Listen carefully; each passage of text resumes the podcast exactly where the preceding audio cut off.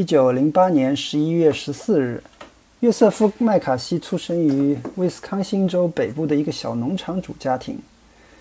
一九三九年，他虚报年龄去参加威斯康星州的第七巡回法庭法官的竞选，成为了该区历史上所谓的最年轻的法官。在一九四六年，他把自己的党派从民主党转为共和党。并以海军老兵的身份参选威斯康星州的参议员，并当选。在那个时候，他藐视规则的作风已经出现端倪。他夸大了自己的参战经历。他还在军队服役的时候就去竞选参议员，虽然第一次没有当选，但这已经违反了军队的规定。他在担任法官期间参加了第二次参议员竞选，这也违背了他就职法官时候的誓言。有人质疑他是否逃税，怀疑他竞选资金来历不明。到了华盛顿以后，他变成了一个政商交易的工具。他接受百事可乐的贷款，作为交换，他推动了结束食堂定量供应的政策。他从一家建筑公司获得资金，作为交换，他投票反对为公共住房提供资金。他显然从来不受道德或者意识形态的束缚。他的大多数同事都认为他是一个麻烦制造者，一个夸夸其谈者，一个完全没有基本的参议员礼仪的家伙。由于行为不检点和进行投机交易、赌博和酗酒，到了1950年初，他的声望一落千丈。在50年2月9日是林肯的诞辰纪念日，按照传统，一年中的这个时候，共和党会派人到全国各地的募捐者那里去演讲。麦卡锡被安排到了一个显然希望他不会引起注意的地方。他的第一站是西弗吉尼亚州惠灵市的一个共和党妇女俱乐部。这个州在当时是一个顽固的民主党州。去之前，麦卡锡不知道他要谈什么，所以他随身带了几篇演讲稿。一篇是关于退伍军人的住房问题，另一篇主要是由某位撰稿人东拼西凑而成的关于政府中共产主义者的简报。麦卡锡似乎和第二个演讲没有什么关系，但他最终还是决定用这个稿子。目前不清楚麦卡锡当时到底在惠灵说了什么。他后来也声称已经找不到演讲稿，但是在当地一家报纸报道说，他挥舞着一张纸，上面写着二百零五名在国务院工作的共产党人的名字。这个新闻经美联社报道，很快就传遍了各地。事实上，麦卡锡没有这样的名单，他连一个名字都没有。他可能盘算过，在西弗吉尼亚州一家妇女俱乐部的晚宴上尝试一下这种我手头有的噱头，没有什么问题。而且令他有点惊讶的是，这个方法居然奏效了。在他接下来的巡回演讲中，在犹他州的盐湖城和内华达州的雷诺市，都重复了他在惠灵市的演讲，但是。在这些演讲里，名单上的人数变成了五十七人，这都没有关系。关键是他抢占了新闻头条，这才是他所关心的。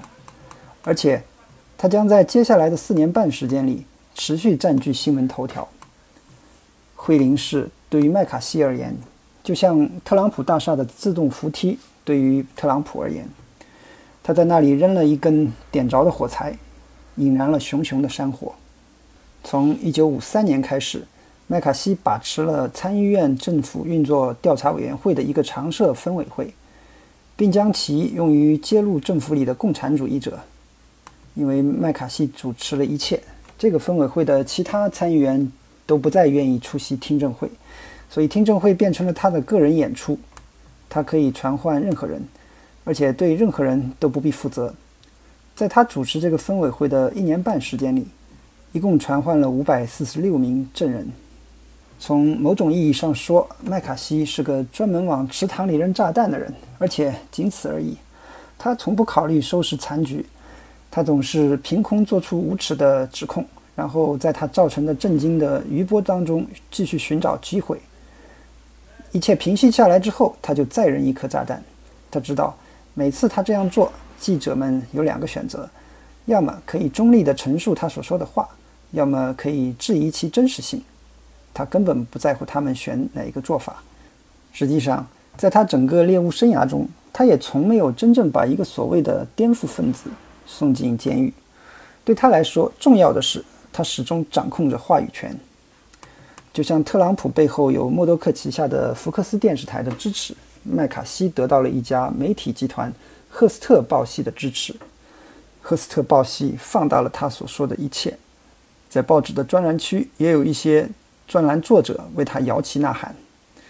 这些作者在电视机还没有进入多数家庭的时代，吸引了数以百万计的读者。麦卡锡也曾阻止对他有敌意的报纸《米尔莫基日报》。参加他的记者招待会，并怂恿集会上的支持者们去骚扰那些记者。从一开始，麦卡锡就受到了大量的批评，但几乎整个政界都害怕被他缠上。如果你和他正面对战，你会感到很难受；而如果你对他的挑衅置之不理，他又会爬到你身上来。他辱骂那些和他意见不合的人。他从德州的石油商那里获得大量的资金。他用这些钱来赶走那些冒犯他的政客。对他的支持者来说，他怎么说或者怎么做都不会错。民意调查专家乔治·盖洛普在一九五四年曾经说过：“即使知道麦卡锡杀了五个无辜的孩子，他们也可能会支持他。”他的粉丝们喜欢他是个恶霸，他们也喜欢他去丑化那些绅士和特权阶层。麦卡锡污蔑一些即将获得任命的官员，然后不断地威胁政府机构要启动调查，迫使他们对任命进行再三斟酌，并最终解雇那些他污蔑过的人。他不需要去证明任何东西，而且他几乎从来没有证明过，因为这无关紧要。如果你是个当时的美国政府官员，一旦你的名字从麦卡锡口中蹦出来的话，你的职业生涯就完了。把麦卡锡说成是阴谋论者，都高看了他。他更像是个阴谋贩子。他有一个在任何场合都屡试不爽的话术，就是美国政府和教育机构被一个共产党人和同情共产主义的人组成的秘密网络所渗透。这些人已经让斯大林和毛泽东在欧洲和亚洲得逞，而且他们还在努力把美国变成共产主义的独裁政权。麦卡锡的说法与众不同。而且非常古怪，他不像理查德·尼克松这样的普通政客那样去攻击那些对共产主义软弱的人，或者去攻击那些推行公共住房等社会主义政策的人。麦卡锡指责人们是共产主义阴谋的代理人。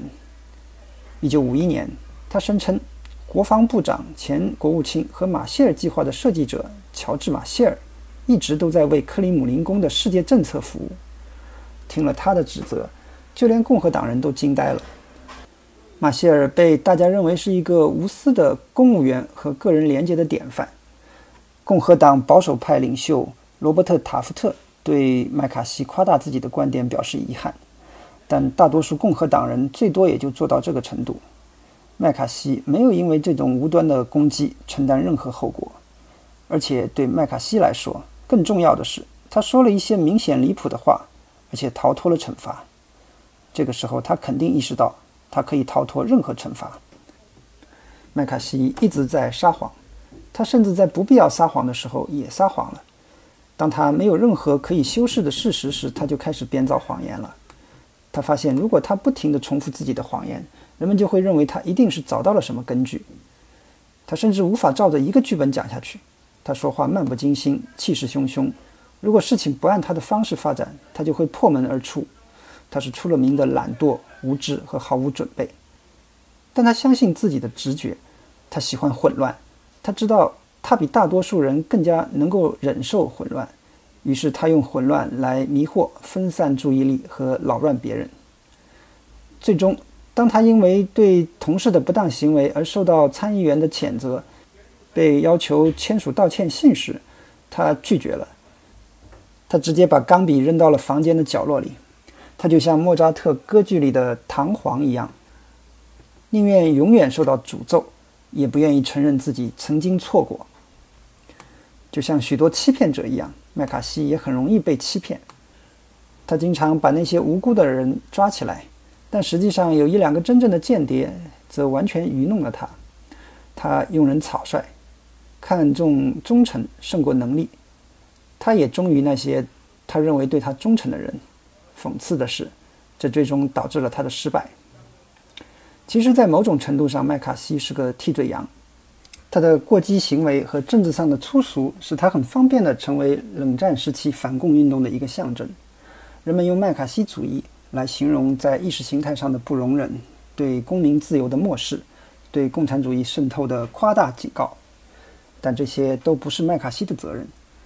别人以为他所做的清除政府间谍和安全风险的工作，实际上在他发表会领讲话之前就已经完成了。我们可以指责麦卡锡过长时间地延续了官方的猎巫做法，但不是他创造了这种做法。应该负责的是一个憎恨麦卡锡的人——哈利·杜鲁门。在一九四七年三月十二日国会的一次演讲中，杜鲁门宣布，美国的政策是支持那些抵抗少数武装分子或外部压力征服企图的自由人民。少数武装分子是指共产主义叛乱分子，外部压力是指克里姆林宫。这项政策很快被命名为“杜鲁门主义”。那次演讲成为冷战的开端。九天后，杜鲁门签署了一项行政命令，建立了联邦雇员忠诚计划，责成联邦调查局和其他机构对涉嫌不忠的政府雇员进行调查。在一九四七年至一九五三年间。四百七十六万联邦雇员必须填写接受忠诚度调查的表格，在这些雇员中，两万六千多人被提请进一步审查，五百六十人被解雇或者未被聘用。与此同时，国会开始了自己的忠诚调查。一九四七年十月，众议院非美活动调查委员会在好莱坞举行了关于共产主义者的听证会。结果被判藐视国会的所谓“好莱坞十人”罪名成立。次年七月，美国共产党前党员伊丽莎白·本特利向众议院非美活动调查委员会提供了美国间谍的名单，其中包括前财政部高级官员哈里·德克斯·怀特。一个月后，另一位前共产主义者钱伯斯作证，揭发了国务院高级官员阿尔杰西斯。同月，以物理学家克劳斯·福克斯为首的一个原子间谍网被捣毁。1951年，朱利叶斯和埃塞尔·罗森伯格因间谍罪被定罪，并于1953年被处死。当时确实有很多间谍。根据解密的克格勃档案和美国政府截获的苏联情报机构的密码电文，有五百多名美国人向苏联提供情报。因此。铲除间谍和线人是一个正确的政策，这个工作也没有花太长时间。问题是，这个运动没有就此停止，它被扩大到了那些只和国家安全有一点点概念上的联系的人，比如高中教师和好莱坞编剧。间谍活动是犯罪，但加入美国共产党并不是犯罪。从1924年到1940年的每一次总统选举中。共产党人都在参与选举。到1950年，大多数被调查的人已经结束了与美国共产党和激进组织的关系。许多人实际上是反共分子，但他们的过去给他们贴上了不忠的标签。麦卡锡和这些都没有关系。1953年，当他掌管他的分委会时，美国共产党已经奄奄一息了。苏联已经没有了愿意给他们情报的美国人。他们只好诉诸于常规的间谍手段，于是麦卡锡只能在像爱德华·罗斯柴尔德那样的案子上小题大做。罗斯柴尔德是政府印刷局的一名装订工，他可能窃取了一些秘密文件，但却无法获得涉及原子弹的机密。最终，他因为这个调查失业了，但没有被起诉。还有欧文·佩雷斯的案子，佩雷斯是一名牙医。一九五二年应征入伍，他拒绝回答忠诚调查问卷中关于他所属政治派别的问题，而且他之前可能与美国共产党有某种联系，但是他无法获得机密信息。在一九五三年底，麦卡锡找上他时，他已经被释放了。麦卡锡抓的都是一些小人物，为了弥补，他就说这些人都是由那些知道他们背景的高层雇佣和提拔的。麦卡锡宣称，佩雷斯是共产党蓄意渗透我国武装力量行动的一部分。这种滥杀无辜的做法，最终也导致麦卡锡陷入滑铁卢。对1954年春天举行的陆军对麦卡锡听证会，美国有线电视网进行了现场直播。据估计，有8000万美国人，及当时人口的一半，听了那个听证会。这个听证会和共产主义无关。事情是这样的：麦卡锡有一个叫大卫·斯金的手下被征召入伍。麦卡锡分委会的首席顾问罗伊·科恩向军队施加压力，要求给斯金提供特殊待遇。这个听证会实际上是调查这个事情的。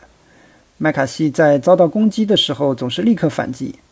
他说：“陆军为了让麦卡锡的分委会放弃对共产党渗透军队的调查，一直把斯金当作人质，让他干厨房里的粗活，并威胁要把他送到海外战场。实际上，很显然的是。”科恩发出威胁，是为了让斯金免除作为一名普通陆军士兵的日常职责。根据艾森豪威尔总统的幕后建议，陆军编撰了一份详细的科恩与陆军官员的电话和会见的记录表，以及他们提出所有要求的清单。在真凭实据面前，麦卡锡不可能赢得那场争论。然而，麦卡锡没有像其他人那样会抛弃斯金和科恩。麦卡锡知道斯金一文不值，但他也知道科恩对他有深厚的情谊。麦卡锡也知道科恩是一个像他一样无所顾忌的人。为了斯金和科恩，麦卡锡把自己的职业生涯置于危险之中，结果一败涂地。数百万人在电视上见证了麦卡锡和陆军聘请的法律顾问约瑟夫·韦尔奇之间的交锋。当韦尔奇对科恩的审查激怒了麦卡锡之后，麦卡锡透露，在韦尔奇的律师事务所里有一位名叫费舍尔的年轻律师，曾经属于一个叫全国律师协会的共产主义组织。韦尔奇是一个老道的法庭表演者，他摆出他那张酷似巴塞特猎犬的脸，说道：“参议员，直到现在。”我才是真正见识到了你的冷酷和不计后果。麦卡锡又大声重复了一遍他刚才说过的关于费舍尔的话。威尔奇怒不可遏地说：“参议员，我们可以放过这个话题吗？我们不要再攻击这个小伙子。你已经做得够多的了。你还有没有良知？难道你到最后连一点起码的良知也没有保留下来吗？”麦卡锡还是不依不饶。威尔奇让他继续说。当麦卡锡讲完之后，他最后说：“麦卡锡先生，我不会再和你讨论这个问题了。如果上天有灵，你和你的事业都没有好下场。”全场爆发出热烈的掌声，连记者也拍手叫好。那是一九五四年六月九日，陆军对麦卡锡听证会的第三十天。这一仗，麦卡锡彻底输了。实际上发生的是，那个骗子被欺骗了。不是麦卡锡出卖了费舍尔，是韦尔奇。两个月前，《泰晤士报》头版刊登了费舍尔的整个故事，是韦尔奇把费舍尔的料报给了《泰晤士报》。韦尔奇抱怨麦卡锡毁了费舍尔的名声是假的，费舍尔的故事是个圈套，麦卡锡上钩了。听证会持续了一百八十七个小时，加深了麦卡锡在公众心目中恶劣的形象。使参议院不得不对他采取行动。最后，参议院通过了弹劾麦卡锡的决定，并对麦卡锡进行谴责，不是针对他毁了几十名公务员的职业生涯，也不是针对他利用国会豁免权诽谤他人，而是针对他对其他参议员的不尊重。投票结果是六十七票对二十二票，投票没有产生实际的后果。虽然当民主党人控制了参议院后，麦卡锡被解除了主席职务，但他还可以继续做参议员。但其他参议员有一种惩罚他的方法，比谴责更加有效，而且不容易被选民看出来。他们避开他。麦卡锡站起来发言时，他们就在议事厅里到处走动；当他在衣帽间里走进人群时，人群就自动解散。麦卡锡从来就不在乎他得到了什么样的关注，但只要他得到了关注。他就无法忍受被忽视。他一直以为他可以继续与那些声名扫地的人继续交往。他是一个嗜酒成性的人，后来又陷入了酗酒的境地，最后于1957年5月2日在贝塞斯达海军医院死于肝炎，终年48岁。对内部颠覆分子的收捕一直持续到1957年，那时最高法院出台一系列意见，限制了政府机构调查公民政治信仰的权利。整个对国内共产主义分子调查的闹剧持续了十年，麦卡锡只是这个闹剧当中的一个篇章。麦卡锡是一个即使在本州也不受欢迎的参议员，而眼下我们面对的蛊惑明星者则危险得多。他是总统，他的追随者管理着国务院和司法部，为他扫清法律障碍，消除阻挡他的人。特朗普政府。对整个行政部门造成了严重损害，需要很长时间才能修复它。特朗普也会遇到麦卡锡面临的问题。麦卡锡一旦掌权，就无法改变自己的行为，即使周围的人都在恳求他，他也无法改变。他对每件事都有一个解释。他知道完成工作的唯一方法就是威胁和推诿。特朗普就像个前之驴，在每个问题上，在应对每一次危机时，他翻来覆去说的都是同样的话。